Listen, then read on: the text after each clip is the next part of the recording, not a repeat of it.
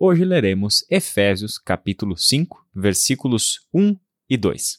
Portanto, sejam imitadores de Deus como filhos amados e vivam em amor, como também Cristo nos amou e se entregou por nós como oferta e sacrifício de aroma agradável a Deus. Esses dois versículos falam muita coisa.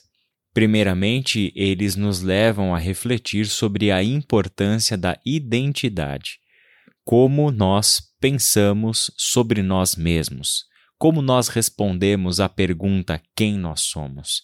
Esta pergunta é importantíssima para que a gente defina exatamente qual deve ser a nossa conduta, aonde nós nos encaixamos neste mundo, qual é a nossa responsabilidade como seres humanos que habitam esta terra e qual é o nosso destino e propósito. Tudo isso depende da construção de uma identidade. Isto significa que uma das implicações mais importantes do Evangelho na nossa vida é a construção da identidade de filhos de Deus. Ouça só o que Paulo disse. Portanto, sejam imitadores de Deus como filhos amados. Ele estabelece uma relação em que a imitação de Deus depende da nossa condição de filhos amados. Ele trata da construção de uma identidade adequada àquelas pessoas que nasceram de novo, pessoas que foram salvas mediante o sacrifício de Jesus Cristo, receberam o dom do Espírito, isto é, receberam a vida de Deus. E agora, estas pessoas estão em relação com Deus. Mas que relação exatamente é essa que nós temos com Deus?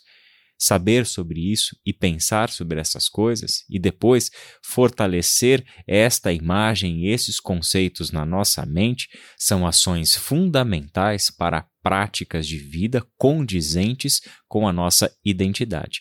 Se nós pensarmos em Deus como o nosso juiz, nós teremos uma conduta legalista se pensarmos em Deus como o Senhor da guerra, nós teremos uma conduta condizente com pessoas que vivem com um militar. Se pensarmos em Deus como apenas um rei, talvez tenhamos a consciência de que ou somos os súditos e vassalos desse rei, ou acharemos que nós somos os príncipes mimados com a autoridade real sobre nós estas imagens que nós encontramos na Bíblia: o Deus que é juiz, o Deus que é rei e também é senhor da guerra, como nós encontramos no Antigo Testamento, todas estas imagens são verdadeiras, mas todas elas precisam de acréscimos. Logo, nenhuma imagem dá conta de quem verdadeiramente é Deus. É olhando para todas essas imagens e respeitando os limites que todas elas têm, é que nós construímos uma ideia apropriada sobre o ser de Deus. E uma das mais importantes imagens que o Novo Testamento trouxe para nós e o fez por causa de Jesus Cristo, em primeiro lugar, é a imagem de Deus como nosso Pai. Esta é uma memória que a Igreja registrou muito bem da relação de Jesus com Deus. Ele nos ensinou a chamar Deus de Pai Nosso que estás no céu. Ele nos ensinou a chamá-lo de Paizinho querido, Abba Pai.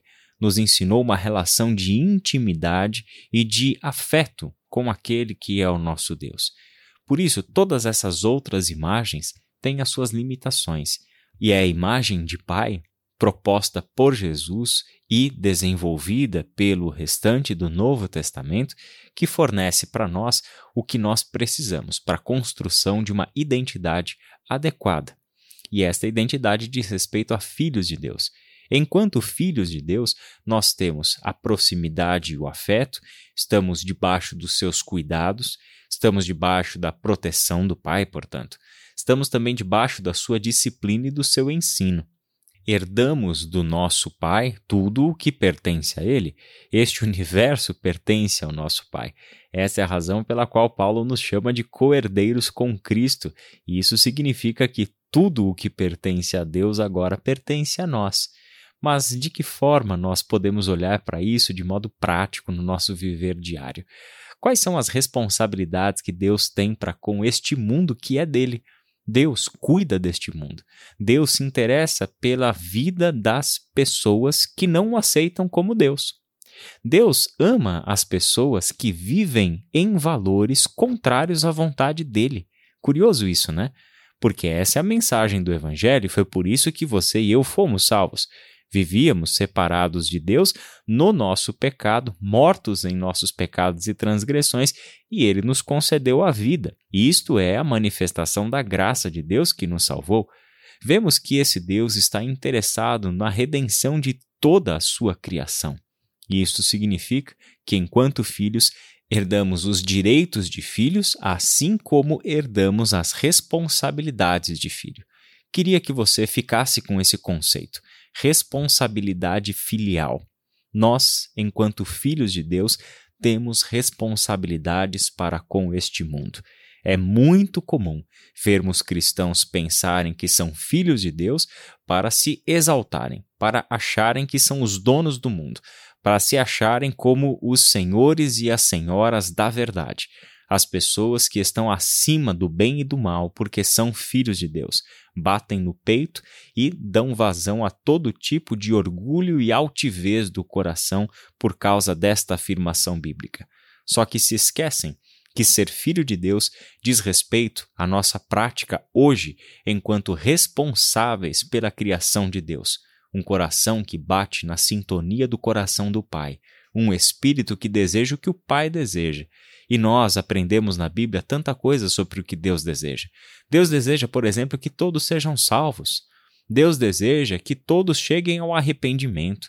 Deus deseja que a santidade seja o objetivo maior do seu povo. Deus deseja tantas coisas que nós temos ignorado enquanto filhos de Deus. Por isso, Sejam imitadores de Deus, façam as coisas que Deus faz, pensem do jeito que Deus pensa, sintam do jeito que Deus sente, façam tudo isso como filhos amados de Deus. Ele nos dá, por fim, o exemplo prático do que é um bom filho, do que é viver como um filho de Deus. Vivam em amor, como também Cristo nos amou e se entregou por nós como oferta e sacrifício de aroma agradável a Deus. Se nós queremos saber exatamente como deve viver um filho de Deus, olhe para Jesus Cristo. Ele foi o filho perfeito. Ele foi o filho que entendeu o coração do Pai e viveu uma vida em obediência e submissão à vontade do Pai. Jesus Cristo, o Filho de Deus, foi simplesmente aquele que veio a este mundo e cumpriu o plano de salvação do seu Pai, entregou a vida na cruz do Calvário para que pecadores pudessem ser salvos e fossem reconciliados com o seu Pai. Que coisa linda! Este é Jesus, o justo que morreu pelos injustos, e isso é na vontade do Pai a missão que o seu Filho realizou se nós queremos saber exatamente, precisamente, o que é um bom filho de Deus, sigamos os passos do nosso Mestre, Jesus de Nazaré. Ali nós temos, em todas as suas palavras registradas nos evangelhos, em todas as suas ações, relações, respostas, enfim, em absolutamente tudo que os evangelistas registraram para nós, nós temos o padrão de pensamento, sentimentos, relacionamentos e conduta que Deus espera daqueles que Ele chama de seus filhos amados. Vamos orar? Pai querido, muito obrigado pela tua palavra, obrigado porque hoje pudemos trazer à memória esta verdade bíblica de que nós que cremos em Cristo Jesus podemos te chamar de nosso Pai. Podemos ter uma relação afetuosa contigo sem que isso seja uma blasfêmia sem que isso seja uma profanação da sua santidade. Obrigado, Pai, porque foi o Senhor quem abriu este acesso pelo novo e vivo caminho que se chama Jesus Cristo. Nós te louvamos, Pai, e queremos nos comprometer contigo e uns com os outros para uma vida de filhos teus, vida de quem assume responsabilidades neste mundo como filhos de Deus, ter compaixão de quem Deus se compadece e pagar o preço pela salvação do nosso próximo, como o Senhor e o nosso irmão Jesus Cristo nos ensinou a fazer. Que isto seja, Pai, uma vida pautada no amor, debaixo do teu conselho, em total obediência à tua vontade, aquilo que pauta a nossa razão de estarmos aqui. Em nome de Jesus. Amém.